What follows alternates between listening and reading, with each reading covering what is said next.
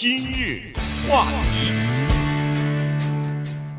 欢迎收听由中讯和高宁为您主持的今日话题。今天呢，我们跟大家来聊一下心理学哈，尤其是社会心理学，因为呃这个话题呢，呃有一段时间没聊了啊。其实有很多的心理学的试验呢，都是很有意思的。那么在《纽约时报》的这篇文章当中呢，他提出来一个呃标题哈，这标题呢挺有意思，我觉得呃叫做。呃，这个激励性的演说是不是可以治疗你的忧郁症？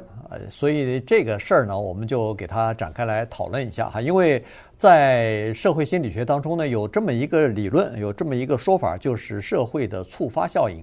呃，所谓的触发效应呢，就是说，呃，我们的行为啊，有相当多的一部分。它是怎么样构成的呢？是根据你有意识、无意识的一些微妙的影响所产生我们的，所以有很多的这个我们呃形成的这些思维的方式和一些社会的偏见，实际上是在我们的生活当中方方面面，在我们不知觉的情况之下呢，已经影响我们的这个行为方式了。是呃，今天这个话题涉及到每一个人。如果你说我不忧郁，那么我想认识你。在这个世界上，我相信应该不夸张地说，没有一个不在不同的程度上有忧郁的人。连中国古代人都知道“人无远虑，必有近忧”。嗯，你看这个“忧虑”这俩字儿都在这里头了，对不对？对。可以说是每一个人在不同的程度，在人生的不同的阶段都有忧虑。你说三岁的孩子有忧虑吗？什么三岁、两岁都有忧虑，对不对？他哇哇的哭什么呀？他不忧虑，他一定有某些需求你达不到，然后呢，他一定有一个内心的挣扎。只不过一两岁的小孩子他没有办法用语言表达出来，所以这个话题这么之大，我们从哪里下手呢？我们从三本书下手。这三本书啊，从标题来讲和他们的作者呢。就非常的能够说明现在在社会心理学上的一个思潮，也就是说呢，世人皆忧虑，只是程度不同。那么该怎么来调整我们这个忧虑呢？这三本书给了三种方法，你看看你是接受哪一种？一个是耶鲁大学的心理学方面的教授啊，他的名字呢叫 John Barch，他写的这本书的名字叫什么呢？叫做不知不觉。支配我们行为的下意识，这是它的标题。它的英文标题我就不念了一大串啊，它简单说就 “Before you know it”，这个在英文当中就是不知不觉的意思。然后一大串副标题。第二本书呢是斯坦福大学的心理学教授，哇，一个比一个有名啊。这个是个女的，她叫 Carol Dweck，她写的这本书的名字叫什么呢？叫《心态》，然后副标题“新的”。成功心理学，谁不想看这书啊？谁不想成功啊？所以这个 mindset，一会儿我们讲讲什么叫做心态。第三本书啊，这个作者呢可比不了那两个人了。他的名字呢叫 Jesse Singal，他是个记者而已，但是他这本书最新，他这本书比那两本都新。他这个书的名字呢叫做 Quick Fix。然后就是 Why fad psychology can't cure our social ills，这句话翻成中文是什么意思呢？叫做捷径，时髦心理学是无法医治社会疾病的。他这一杆子把前面两人全打死啊！就是他认为那两个大学教授都是玩时髦的。再说的重一点，你看了他写的这专文就知道，他认为那两个心理学家写的那东西叫。哗众取宠是避重就轻啊！那好，咱们就看看谁说的有道理。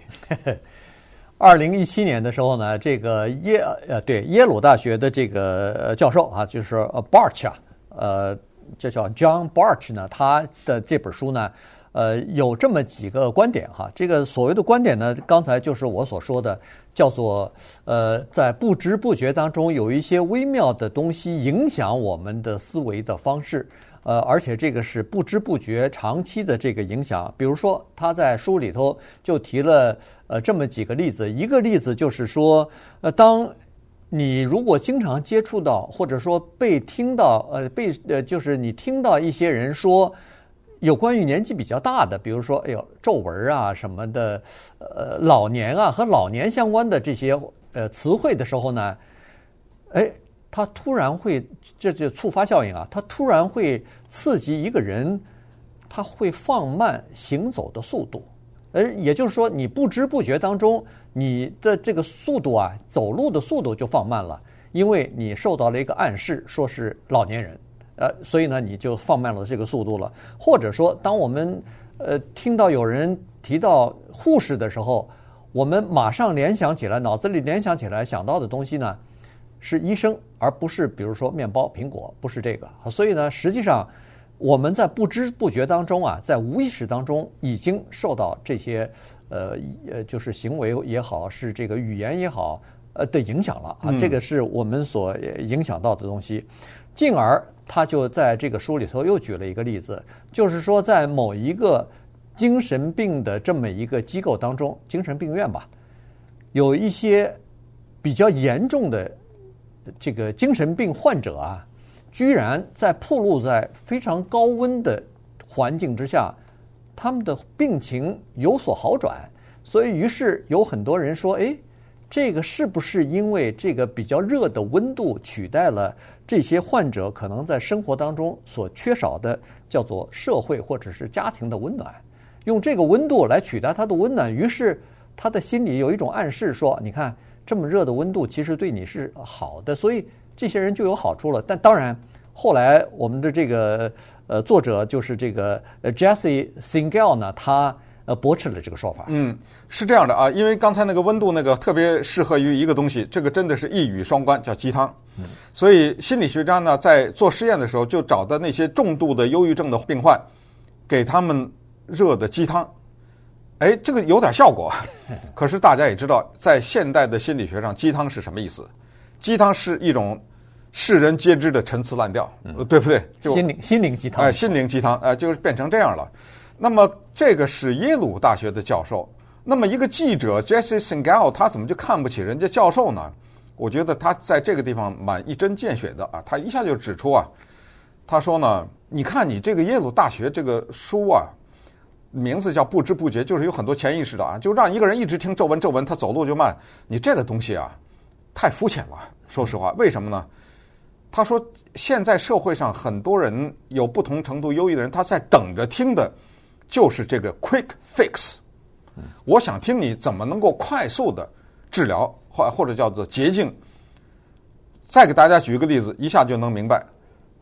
我有时候我们会听一句话：“哎呀，你每天啊，只要学十分钟英文，啊，钢琴呐，你只要弹十分钟、二十分钟，画画你只要画二十分钟，坚持下去，一定会有进步的。”我在这儿想告诉大家一个坏消息：你每天学十分钟英文。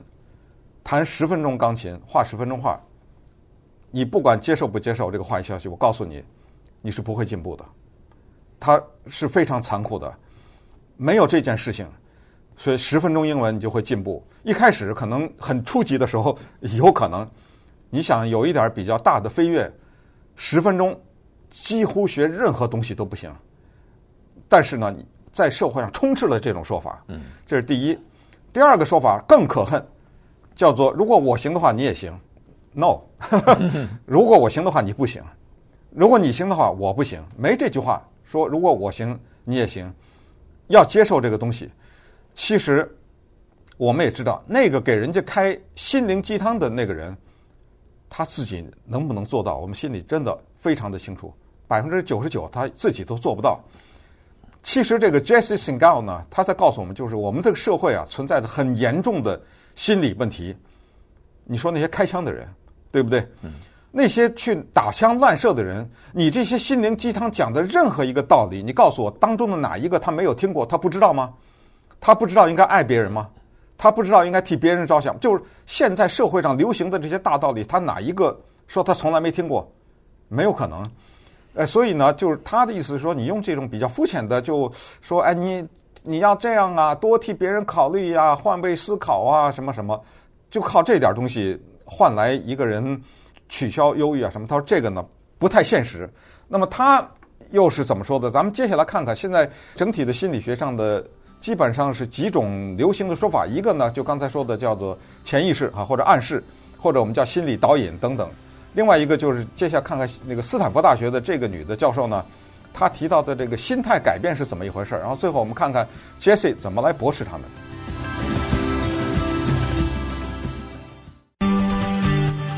今日话题。欢迎继续收听由中讯和高宁为您主持的今日话题。这段时间跟大家讲的呢，是一些心理心理学方面的趋势吧。啊，在最近的这个一段时间呢，在美国的心理学界呢，有这样的一些流行啊，所以呢，呃，有几本书和几个趋势啊。刚才说的是呃这个。呃，是哪个大学来着？是一个是耶鲁大学耶鲁大学的哈。那接下来呢，我们再看看这个哈佛呃，这个斯坦福大学哈，在我们这个西部的斯坦福大学的一个社会行为学或者社会行为心理学的这个教授 Carol 呃 Dweck 啊，他的一本书一本书啊，他呢是呃叫做他的这本书呢是新成功心理学。就是新的成功心理学啊，对，就是说提出来一种新的概念哈。他比较注重的呢，就是一个是思维模式啊，mindset，另外一个呢就是叫做心理特质。他在这个研究方面呢，他主要是认为说人的这个思维模式啊，可以分成两种。第一种呢叫做呃僵硬的思维模式，这种思维模式呢就限制了一个人呃的学习和成功啊，认为说。呃，这个你不管怎么样，都大概不会改变你的方式吧？哈，你生下来大概就是这个情况了，等等等等。那么还有一种呢，叫做成长型的思维模式。所谓的成长型的，你一听就是积极的嘛，呃，就是进取型的这种思维模式呢，不管是儿童还是成年人，他是说这些人呢是相信自己的智力和能力是可以随着一个人的努力。呃，学习，呃，坚持不懈，尝试不同的方法，然后有的时候是从错错误当中吸取经验，用这种方法呢来提高自己，来不断的发展的。所以呢，他的这种叫做呃正面的思维、积极的这种思维的方式呢，在那个呃 TED 啊，在那个 TED 这个讲台上头呢，好像点击率是非常高的。这是一个叫做非常通俗的。大家都喜欢听的这么一个正面思维的呃心理学啊，所以呢，好像有一千两百多万人，就是他被请去做了一次演讲啊，他的那次演讲呢，点击率是一千两百五十万，哎，一千两百五十万人在看他的这个东西，所以他实际上用他的这个呃，就是刚才所说的分成两种思维模式的这个呃这个概念呢。呃，就奠定了自己在现代心理学的这个地位了。对，讲一下 TED 啊，TED，我相信绝大多数的听众或者我们的观众呢，大概有所了解，不管是中文的还是英文的都有。那中文的叫一席啊，它是一个等于移植过去的这么一个节目，就是与君一席谈的那个一席嘛。嗯，嗯，嗯，TED 呢，它最早是它是三个英文字的缩写，它最早只是一个比较局限于科技的，后来就扩展出去了啊。T 就是 technology 技术。E 就是 entertainment 娱乐，啊 D 呢就是 design，它叫是 technology entertainment and design 这三个英文字缩写简称 TED。它呢是一个非盈利机构，它就是用卖门票啊，或者是请非常有名的人做演讲呢，用这种模式来经营，呃，经营的可以说是非常的成功，因为它进入行业比较早，就那个网络在问世不久以后，整个的 YouTube、啊、什么这种比较红的时候，他进去了。他请的人呢？都是哎呀，口若悬河，有的有的人很幽默哈，也讲各种各样的你可能想不到的个人经历也好，或者是某一个领域的新的发现也好，所以他的点击率普遍都比较高。如果你有幸被邀请的话，你的起跳是八千五百块钱，就邀请去演讲的人拿到很多的钱，而且各种什么头等舱的飞机票啊、酒店呐什么他全包的，这是这么一个，所以他能够请到一线的这些人。可是呢，按照我们今天谈到这个记者 Jesse Singal 呢，他就认这个 TED 也挺害人的，为什么呢？因为他就那点时间，他呢一定要传递正能量，他一定要在这个里面给你打气，让你听完了以后，哎呦很爽。可是他不是太解决你的生活的问题。当然呢，咱们也不能说把人家 TED 都给一棒子打死，也不是说否定。我都听过很多，我都受到过很多的启发啊。那 TED 的确是一个非常成功的平台。我们认为耶鲁大学的这个教授讲的这个书叫《心理暗示》，他写的这个内容也是对我们很帮助。有的时候我们真的是导引自己对。如果一个人他一直念哎呦，我六十了，我七十了，哎呦老喽老喽老喽，他真的老了，你知道吗？哎。这个我认为他是有道理的，咱不能否认人家。然后呢，关键的是那个斯坦福大学的 Carol 这个教授他说的这个隐性偏见这个问题以及心态的改变呢，对我们来也是很重要的。因为他其中一个就是所谓固定模式，就是当你的考试成绩不好的时候，包括我们从小到大都见识过这种人。当你考试成绩不好的时候，或者在班上被老师骂的时候，或者在工作场所一个工作没完成，或者犯了一个重大错误导致公司蒙受损失等等。这个人他十有八九呢，他会想我很笨，他肯定会望着这个思路往下走。怎么别人不怎么怎么别人都考得好，怎么就我怎么怎么样？怎么别人考什么我我怎么在第多少名？怎么别人都不犯错就我犯错？你沿着这个思路走，这个就是它的固定模式，就是越走越负面。对，我很蠢，我很笨。可是呢，他说的那个成长式呢，就是跨越这一个障碍，跨越这个错误，跨越这个失败。这不是很好吗？对，对不对？自我调整嘛，这不是很好吗？对，就是说，如果我下次更努力的话，哎，我的成绩会做得更好，我我可可能会得到更好的成绩。就是从积极，尽管你考得很糟糕，但是你想，我下一次如果努力的话，可能就会考得更好。所以就是心态就不一样哈。那么在这种隐性的心理暗示呢，也也有这种情况。你比如说，呃，他好像就举过一个例子，在下西洋棋的时候，当。这个一个女性的选手在下西洋棋的时候，她心里的暗示是，男性的选手在这个领域当中的成绩要比女性的好很多。所以，当你告诉这个女性的选手说你今天的对弈的人是一个男性的话，他的表现一下子就会差很多，就比他原来的差很多。但是，当你相反，当你告诉他说你的那个对手是一个女性。他的反应就他的这个发挥就会正常，这个就是心理的暗示哈，就是说有的时候你不知的不知不觉的就受到这个影响了，有很多情况之下你当。当然也有一些人遇强则强，要遇强很强的人，他反而因为他没有压力嘛，哎，他没有压力，反正我是也输嘛，对不对？怎么下都是我拼嘛，就是虽败犹荣啊。但但是也有这种人，可是问题大部分的人呢，就会畏手畏脚，就哎呦觉得哎呦我反正不如他，我可能有很多人就没有发挥出自己的这种潜力来。那么这个就是两种不同的心态的人对同一个事物。他做出的做出的这个不同的选择来。对，所以今天呢，我们给大家介绍的这个三本书啊，其实我认为我们的建议呢是各有利弊，也就是其实都有一定的道理。但是呢，我是觉得这个 Jesse Singal 啊，他的这个呢，对我们来说可能更重要一点，原因是他不回避某些东西，他不回避你不爱听的那些话。他说的什么看到街道上很干净，什么犯罪率就下降了，什么看到一个地方。窗户被打破了，犯罪率提高，这我们都听过这个嘛，叫做破窗理论嘛，对不对？他说这些你真正的去问那些犯罪专家和执法的人员来说，他们会告诉你，一个人想犯罪，他绝对跟你这个地方的窗户干净不干净没关系的，你知道吗？他真正的要犯罪的那些人，他依然会犯罪。我觉得他说的东西最值得借鉴的一点，就是目前国际网络各种各样的有声的频道啊，就是。只有声音的这种平台，或者连声音带视频都有的这种平台呢，包括 TED 这种啊，一席等等这种，他说造就了一大批啊卖嘴皮子的人，嗯，对，造就了一大批站在那儿夸夸其谈，告诉别人该怎么思想、该怎么行为的这些人。